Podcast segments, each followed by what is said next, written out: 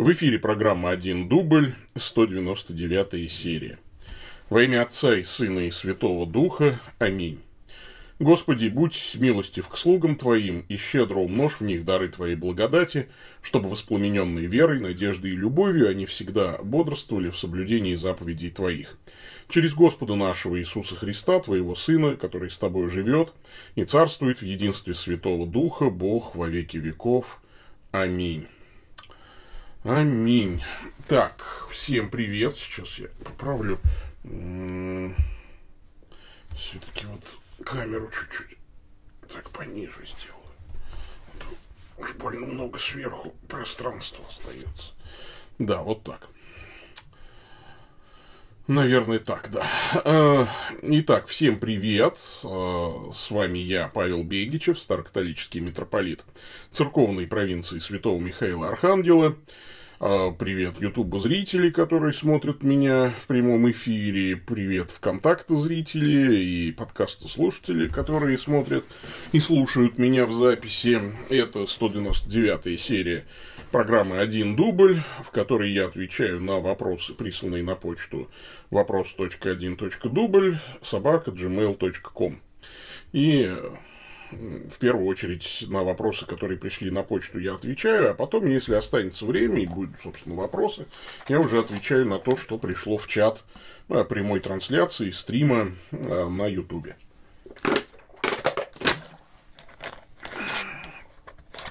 Так, нус, Давайте же мы с вами начнем. Не откладывая дело в долгий ящик, начнем, пожалуй. Так, что у нас сегодня? Три письма пришло. Ну, и неплохо. Ну, вот, давайте же их и рассмотрим. Рома Ципун. Вот, э, а, дорогой Роман, очень плохо, что вы не научились здороваться, но даже в письме было бы неплохо соблюдать этикет. А в следующий раз э, просто, ну, я не буду от вас подобное письмо зачитывать. Очень важно, чтобы в письме люди здоровались. А интересует, ну, то есть без всяких значит, обращений, интересует учение исторических церквей о таинствах. А именно, важна ли вера того, кто принимает таинство, или вне зависимости от его веры он получает благодать, так сказать, насильственным, в кавычках, путем. Например, если человек просто чисто культурно считает себя, например, православным, но на самом деле он неверующий, дается ли ему благодать, например, через Евхаристию? Или же, если человека крестят, но у него на самом деле нет спасающей веры, возрождается ли он тогда в крещении?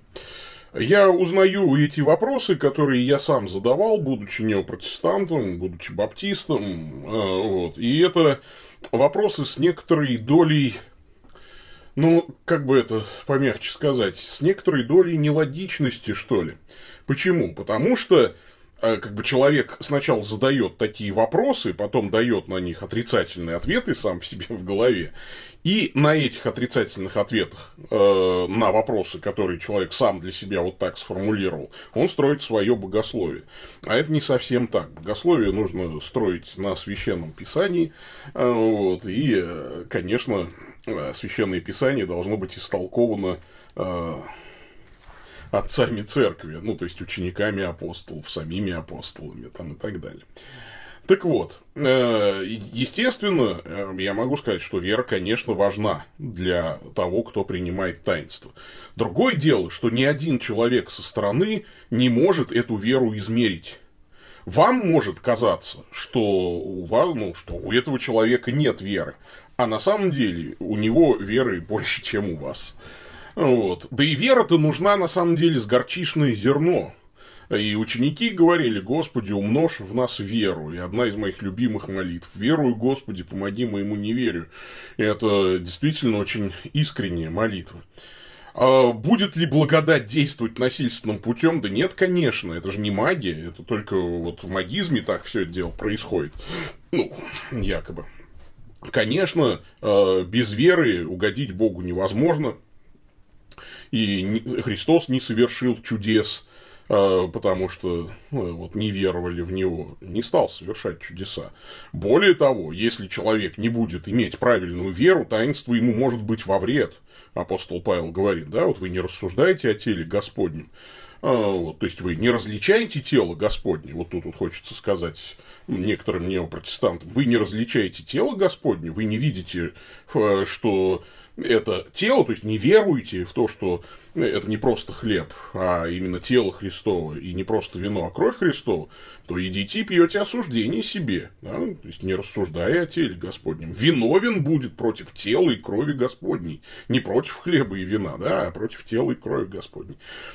То есть, как мы видим, действительно, э, таинство может быть даже во вред.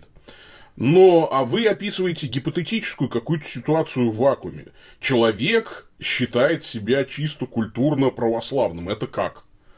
То есть он на самом деле убежденный атеист, но просто ему нравится произведение Бортнянского. Ну, можно себе представить такого человека, но он не пойдет причащаться.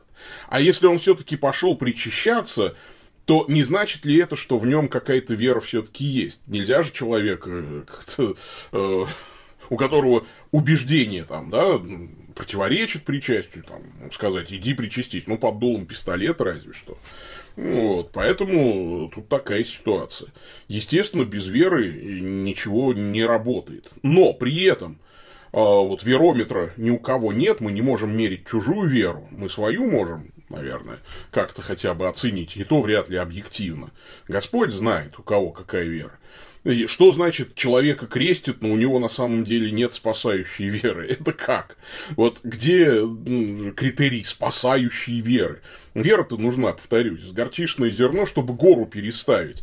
А уж э, для того, чтобы поверить во Христа, тут, э, собственно говоря, и особого-то усилий не нужно прилагать. Что тебе еще нужно делать-то? Вот э, когда человек идет креститься, ну там, допустим, из каких-то суеверных побуждений и так далее, конечно, священник такого человека не будет крестить, потому что там с ним побеседуют. Да? То есть вот э, и скажут, нет, не надо. То есть вам креститься, и ребенка даже не покрестит, если родители неверующие. И явно не будут воспитывать э, ребенка в христианской вере. Э, вот. Ну, может, какой-то священник, конечно, и возьмет там грех на душу, но даже в этом случае таинство не будет абсолютно бездейственным, не пройдет для человека абсолютно бесследно, потому что младенец все-таки он верует, он не может как раз не веровать. Э, более того, веру младенцев, веру детей Христос ставит в пример. Говорит, что если вы вот так же не будете такими же, как дети, то не войдете в Царство Небесное. Кто соблазнит одного из малых сих верующих в меня, сказано прямо. Да? То есть они веруют, и младенцы, и дети, все веруют. Да. В подростковом возрасте некоторые отступают. Но это уже другое, другая история, что называется. Поэтому возрождается, конечно, в крещении человек даже с малой верой. Да, вот он идет, у него вера может быть слабенькая, и уж, конечно, не стоит путать веру и знание, например, да, то есть, потому что знать-то можно, э, ну, что-то несовершенно, но веровать, что называется, э, всем сердцем. Да. Вот такая вот ситуация, такой ответ на ваш вопрос. Пойдем дальше.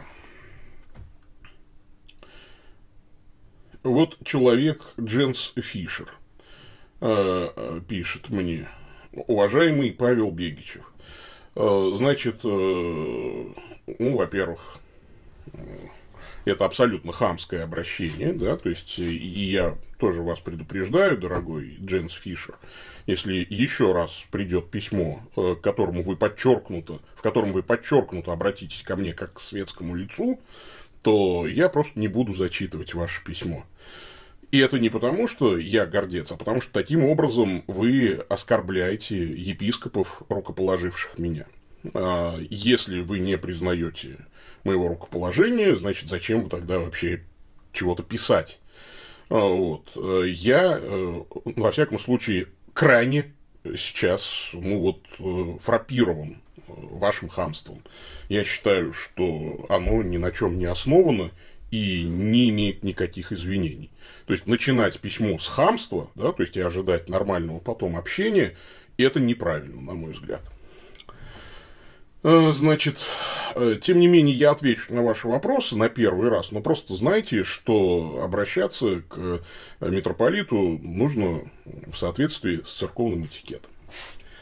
Значит, вы используете мессу Новус Ордо, разработанную современной римско-католической церковью. Как-то получается, что они разработали, а вы отделились от римско-католической церкви, но все же используете их мессу. Не плагиат ли это? Как вы на это смотрите? То есть, вот вы серьезно? Плагиат? Что значит они разработали? Меня... То есть, видно, ну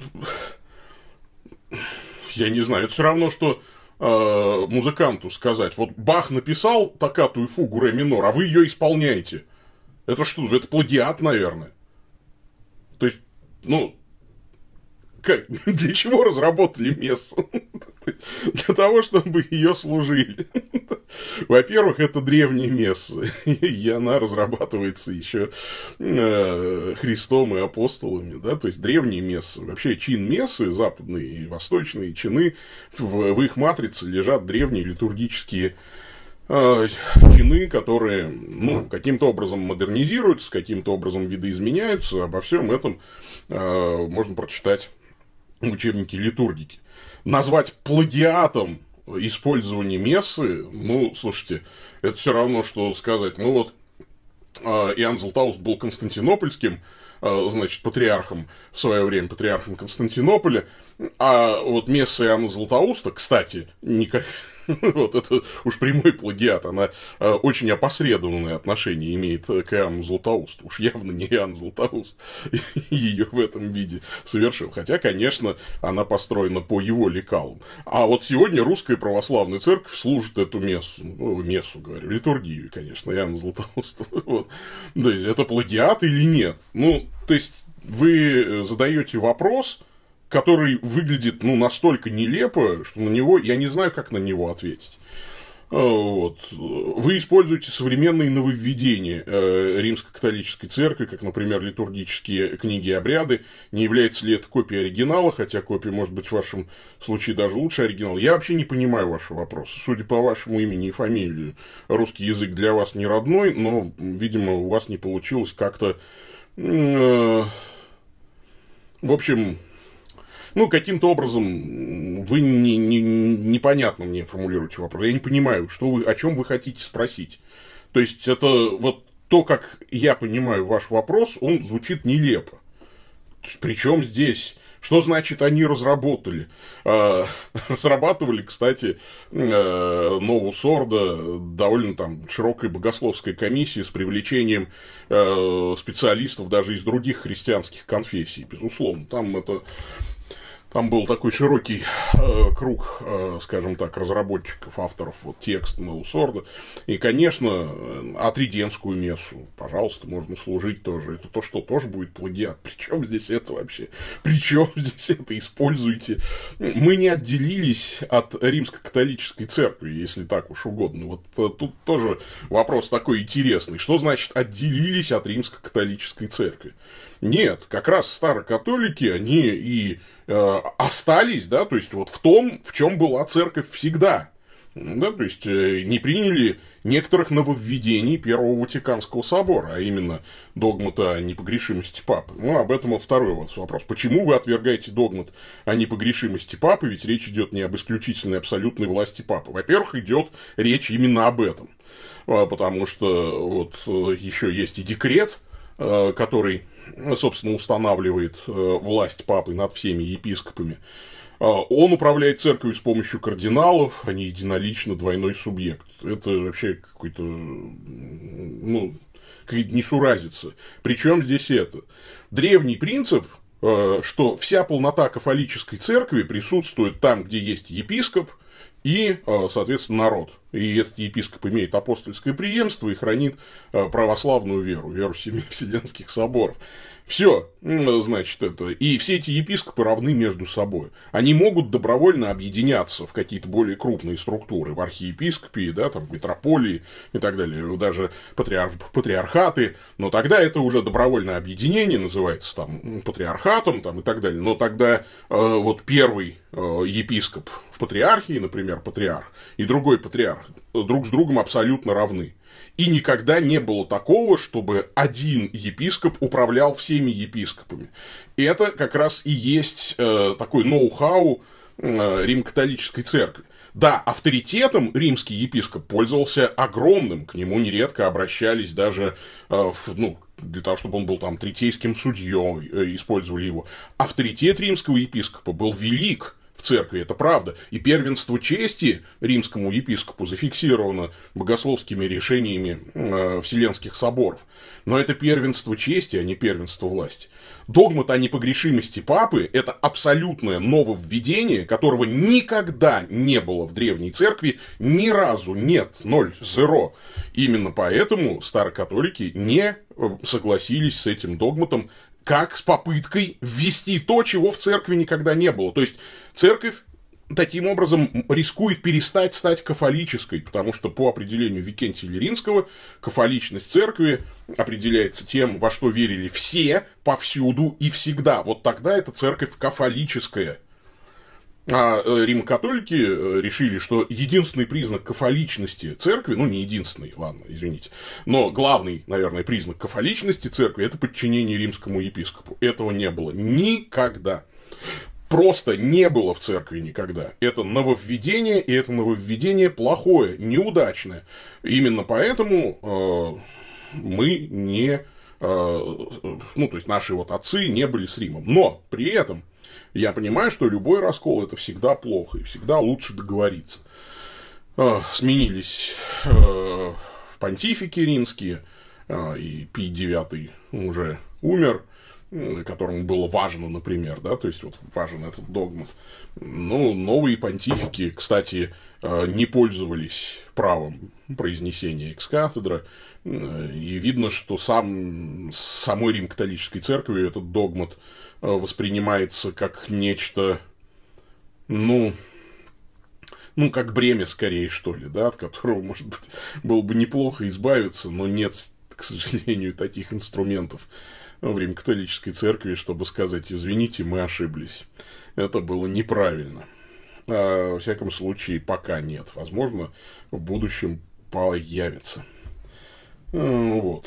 Но я повторюсь, э, что письмо ваше хамское, и я очень, мне очень неприятно на него отвечать.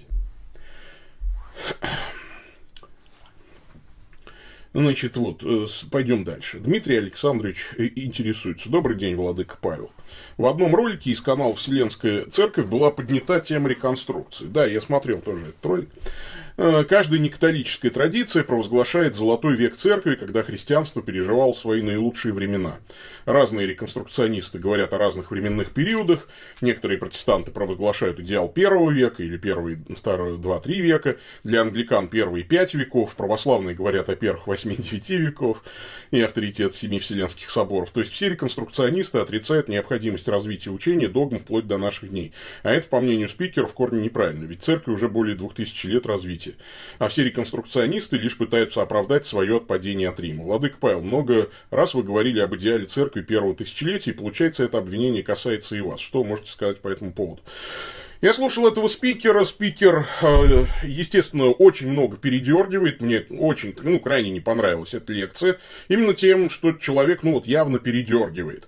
Э, значит, во-первых, то есть тут же всех записывает в реконструкционисты. Да нет, что значит идеал, золотой век церкви? Да нет, это не золотой век церкви, конечно же. И в те времена было очень много нехорошего в церкви и так далее, как и сейчас есть. И никто не говорит, что церковь не развивается сейчас, например, да? Но то, что церковь серьезно заболела в XI веке, да, произошел раскол, и этот раскол должен быть уврачеван, Об этом говорит, э, как бы, на самом деле, кстати, вот мнение этого спикера, оно ведь такое, очень непопулярное. Он, э, то есть вы его очень редко услышите в устах современных католических спикеров. Потому что, например, конечно, э, Рим-католики после раскола тут же назначили своих патриархов, там и в Александрию, и в Иерусалим, э, латинский патриарх, вот Иерусалим, Александрии, Константинополя, значит, и, ну, типа, чтобы вот у нас как бы единство церкви сохранилось, пентархия сохранилась, а вы все отпали от Рима. На самом деле нет. То есть не от чего было отпадать. Вот эта концепция о том, что все должны подчиниться Риму, эта концепция на самом деле ложная. Я уже об этом говорил при ответе на предыдущий вопрос. А спикер подает ее как, э, скажем так, ну, как аксиому, что ли. Это ложная на самом деле концеп- концепция, это вовсе не аксиома. Поэтому, например, с точки зрения восточного православия, да, мы не можем провести Вселенский собор до того, как э, у нас опять появится римский епископ. Ну да, мы без Рима не можем провести Вселенского собора. Но мы не можем и сейчас с Римом снова сообщаться, потому что Рим впал в раскол и именно вот в это заблуждение, экклесиологическое заблуждение о том, что римскому епископу принадлежит власть над всей церковью. И, и, и это проблема. И эта проблема большая, это, наверное, самая большая проблема, вовсе не филиоквы, кстати, да, то есть, а вот именно экклесиологическая модель. Вот, поэтому тут э, ситуация такая. Мы, э, конечно, это обвинение, ну, типа, в наш адрес. Но также это обвинение в адрес святых, э, церкви, да, например, в адрес Викентия Лиринского, который кафоличность церкви, э, конечно, определял как то, во что верили все, повсюду и всегда. Э, как современные римокатолики обходят этот вопрос? Они говорят, ну да, все повсюду и всегда, кто был, э, значит, под властью римского епископа. А кто не под властью римского епископа, так это же они просто вне церкви, они, значит, не в церкви. Это очень удобно. Ну, собственно говоря, и иногда восточные православные этим грешат. Они говорят, кто не имеет с нами евхаристического общения, да, там, э, тот, собственно говоря, вне церкви. Да как? Ну, между автокефальными православными церквами нет евхаристического общения. Ну, извините, да, то есть, ну, да, иногда епископы ссорятся друг с другом. Но полнота кафоличной церкви, кафолической церкви, там, где есть епископ, хранящий православную веру, да, и есть народ. Э, и епископ имеет апостольское преемство. Тут ситуация еще какая. Мы вот, кстати, подробно с епископами и священниками нашими проводили рецепцию Э, решений, богословских решений поместных соборов уже после раскола XI э, века, и мы пришли к выводу, что а что значит, как бы, э, ну, ведь нет, собственно говоря, ничего нового, ну, кроме вот действительно новых догматов.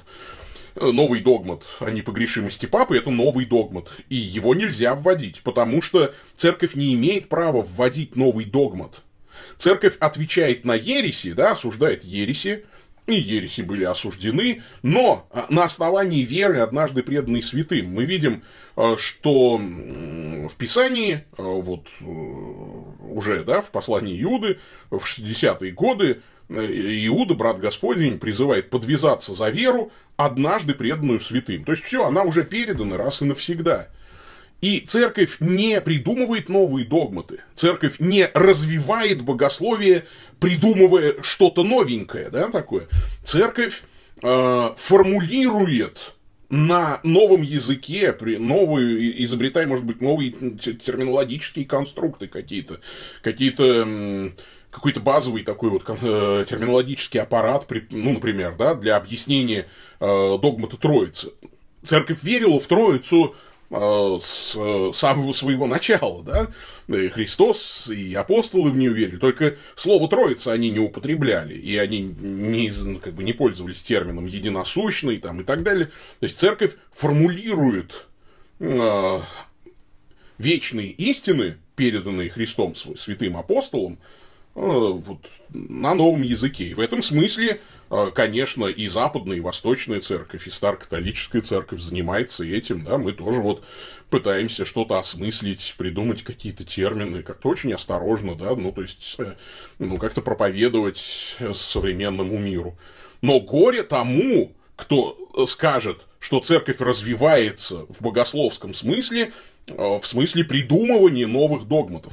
Вот этого в церкви быть не должно, это опасно.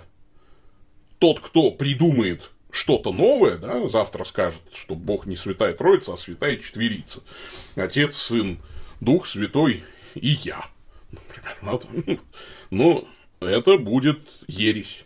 Именно потому, что это противоречит апостольской вере. Вере апостолов, Христа и апостолов. Поэтому, конечно, спикер этот лукавит. Лукавит в очень многом, лукавит, передергивает. И это очень плохая лекция. Uh, уж извините. Так, пойдем дальше. Кирилл Бублик, э, здравствуйте. Хочется, чтобы вы рассказали о Енохе. Можете? Ничего не понимаю. Задайте вопрос какой-нибудь. Можете? Могу. Хочется, чтобы вы рассказали о Енохе. Можете? Могу рассказать о Енохе. Э, вопроса я другого не нашел.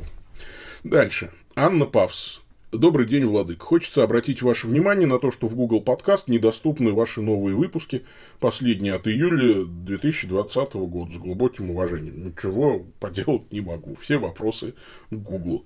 Я не знаю, что делать. Я подкасты выкладываю на anchor.fm, ну, то есть я могу порекомендовать, ну, слушайте в Яндексе, значит, да, или, а еще лучше в Apple подкастах. А, значит, вот, э, я не знаю как, вот я на Анкоре, значит, э, уже давно делаю подкасты, и Анкор, он сам, ну, как-то, значит, уже транслирует. Э, возможно, они перестали работать с Гуглом. Я здесь бессилен. То есть, все какие-то свои э, трансляции я настроил. Ну, вот я смотрю, э, куда транслируется сейчас. Apple Podcast, э, Breaker, Google Podcast, э, Overcast, Pocket Cast, Radio Public, Spotify. Просто, просто RSS можно настроить. Все, ну вот я нажимаю на Google Podcast. Ну да, 20 июля 2020 года. Не знаю почему. Я не знаю. Вот, перейти на сайт. А, наверное, потому что здесь спотстера. А, вы просто с... слушаете спотстера. Да ну, а на подстере, естественно. Это у вас плохой э, Google подкаст, да. Это спотстера, а нужно с Анкора. В общем, зайдите на anchor.fm и там выберите платформу, которая вам э, подходит. Яндекс, кстати, очень хорошо э, ловит все эти подкасты. Здравствуйте, Ваше Высокопреосвященство. Скажите, пожалуйста, чем отличаются баптисты от евангельских христиан-баптистов? Кого не спрошу, никто не может дать четкого ответа на этот вопрос. Спасибо вам. Э, значит, э, да сейчас как-то как. Сейчас уже особо-то и нет, смотря кого называть баптистами. Сейчас уже какие там особые различия? Да нет особых различий. В то же время э, все зависит от местного колорита и так далее. Ну, это... То есть, никто и не даст вам четкого ответа на этот вопрос. То есть, как таковой конфессии русских баптистов уже давно не существует. Существуют евангельские христиане-баптисты, хотя это тоже искусственный конструкт, который создан был по заданию Сталина в 1944 году, в 1944 году, когда выпустили из заключения лидеров э, евангельских христиан и союза баптистов, создали один союз. Сначала он назывался, э, значит, Всесоюзный совет евангельских христиан и баптистов, и баптистов. Потом и пропало, появился дефис. Вот, евангельские христиане-баптисты. Вероучение, вот, по-моему, в 80-е годы, в 89-м, по-моему, году последний раз принималось, с тех пор оно не редактировалось в 1980 году. Э, вот. Ну, Короче, какая-то вот тут вышла такая заминка. Что касается вот прям вот богословия и богословских каких-то отличий, да ну нет никаких отличий сейчас уже. А, Всемирный союз баптистов, по-моему, входят наши российские баптисты. Ну, во всяком случае, сотрудничали, я помню, Дентон Лотс, да, то есть вот, был глава Всемирного союза баптистов. Ну, так-то все основные, там, семь баптистских принципов существует, так называемых. Вот, баптист тот, кто их э, разделяет, как правило, считается. Ну, вот, а евангельские христиане, собственно говоря, тоже разделяют эти принципы. Там традиционно, скажем так, разница была между евангельскими христианами и баптистами вот в начале 20 века в России. Ну, евангельские христиане были более армянианскими и более такими православными, баптисты были более кальвинистскими, ну, то есть более немецкими, гамбургское исповедание там и все такое вот. Э, по вопросу военной службы они различались, если евангельские христиане так были более лояльны к этому, баптисты были более пацифистами, или наоборот, кстати, я уже забыл. Вот. Там было различие в подходах к рукоположению, вот, различие к, значит, закрытая, открытая вечере Господню, у евангельских она была открытая, то есть все приглашались у баптистов только члены общины. Ну, а семь баптистских принципов, я, кстати, их что-то наизусть-то уж и подзабыл. Семь баптистских принципов. А, вот, семь принципов баптизма. А, значит, да, ну вот, легко гуглится.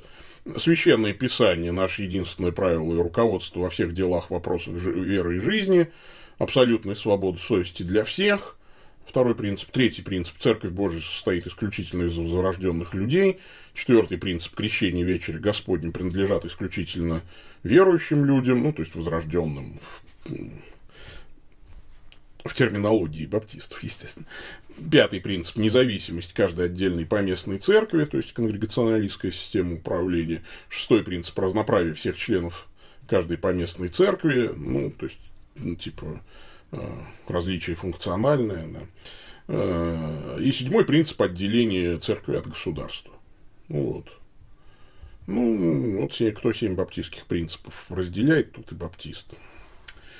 Так, что можете сказать про лютеранскую церковь Синода Миссури? Ничего не, не могу сказать. Не знаю ничего. Спасибо большое за ответ. Пойду искать хороший Google. Э, я, честно говоря, я не знаю, правда, как вам помочь. Я не знаю, где его найти. Э, потому что... Может быть, это как-то надо мне здесь поправить. Ну, я не знаю, я попытаюсь. Но просто зайдите лучше на Анкор FM, найдите э, по слову старокатолическое. Да, наверное, будет легче меня найти, потому что канал называется «Один дубль и прочее старокатолическое аудио». Ну, вот. Ну и там через RSS, мне кажется, можно на тот же Google просто скопировать вот из RSS этот канал, ссылочку RSS, и ее в Google свой вставить. Если у вас там на андроиде телефон, то, мне кажется, так подхватит он вас. Значит, эту ссылочку, и будет вам счастье. Так, э, что у нас дальше? Письма кончились, ответы, ой, вопросы в, в здесь, вот тут вот, кончились тоже. Поэтому самое время нам закончить на сегодня. И э, пойдем уже. Так.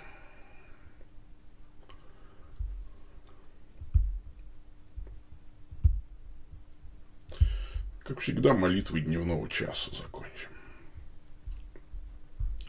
Во имя Отца и Сына и Святого Духа. Аминь. Боже, Господи виноградника и жатвы, всякому Ты даешь его работу и справедливо награждаешь. Дай нам с терпением нести бремя этого дня и без ропота принимать Твою волю. Через Христа Господа нашего. Аминь.